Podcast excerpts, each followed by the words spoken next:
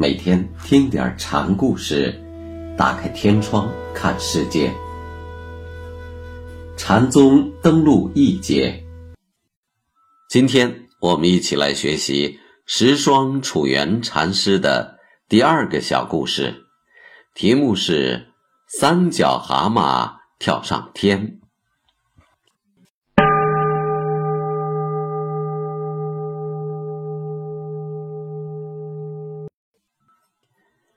开悟之后，楚原又在汾阳这里参禅了七年，之后离开了汾阳，依唐明寺松禅师修行。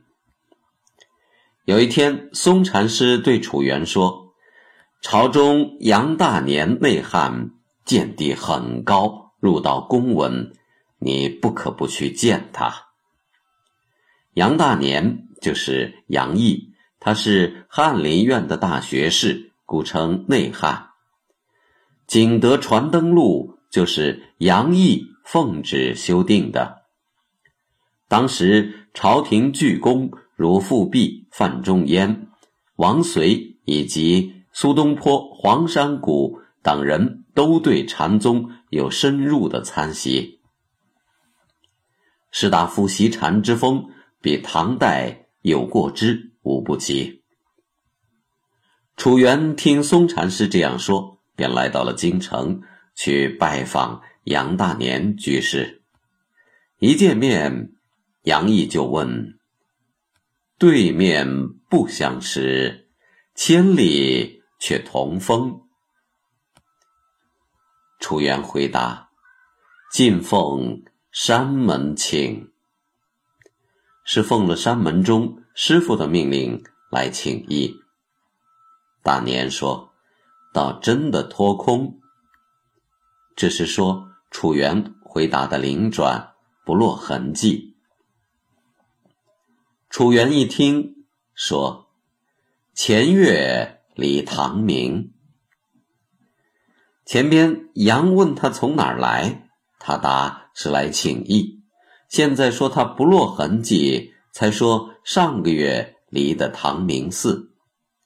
所谓的脱空，正指的这种言语的错落，问什么答什么，就拘泥了。杨毅听了前月离唐明的话，就说：“是来悔相问。我很后悔刚才问你的话。”作家楚原赞了一句，说：“杨毅。”话有疾风，大年于是大喝了一声，这是在断除楚原夸赞之情。楚原却说了声“恰是”，说你是作家就是作家，这一喝就更是了。大年听他这样说，又大喝了一声。楚原伸出手来，在空中。画了一画，大年一见，吐了一下舌头，说：“真是龙虾。”这是什么画呢？楚原追问了一句。大年赶忙岔开话头，对仆人喊：“点茶来！”原来是屋里人，屋里人就是自家人。楚原说了声，也不算了事。楚原的画一画，怎么就惹得杨毅吐了舌头呢？林记当年有一次问院主：“干什么去了？”城里跳米去了。林记说：“还跳得进吗？”“跳得进。”院主回答。林记便用手中的拄杖画了一画，说：“跳得进这个吗？”院主贺，林记便打。跳米是世间法，有跳的就有敌的，米只是转移，且今年跳进，明年还有进，就只是相对的。林记画一画，是说绝对的一。无差别的一世界就归于这一个一，也出于这个一，是从超越的层面说。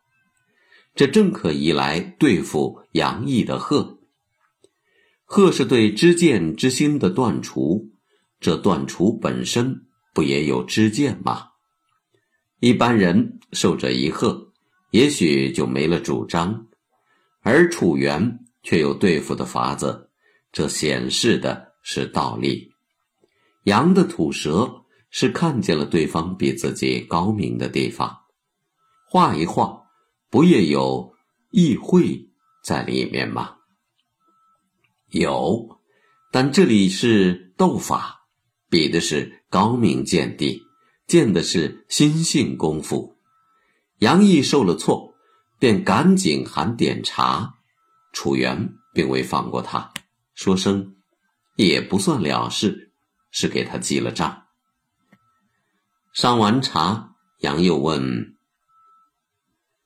什么是上座为人的一句话？”切，楚原答：“这样的一字禅在登录中有的是，切个什么很难说清。但任何东西切下去就有截断，这正表明无一物为人的利索。那样的话，杨毅说，则是穿着长裙的新媳妇儿拖地走路了。”那哪个又像你杨内涵？楚原说：“新媳妇儿的长裙拖了地，是说切也落了痕迹。”楚原的回答得和前边也不算了事合看。大法说似一物即不中，这是禅德们的困难。有言句行动，就落痕迹；无言句行动。却又不行，这是二难困境。大年一惊，说道：“作家，作家，放你二十磅。”楚原说：“放是饶过的意思，该打二十磅，但看着面子放过了。”大年双手抚膝说：“这是什么地方？”这话就更该打了。楚原拍掌说道：“二十磅不能饶。”杨大笑。后来大年又问楚原：“还记得唐明松和尚悟道的因缘吗？”楚原说：“唐明问守山，如何是佛法大义？守山回答。”楚王城畔，如水东流。大年说：“这句话是什么意思？”水上挂灯笼。楚原回答：“水绕城池，水动城静。城是楚王古城，水是如今活水。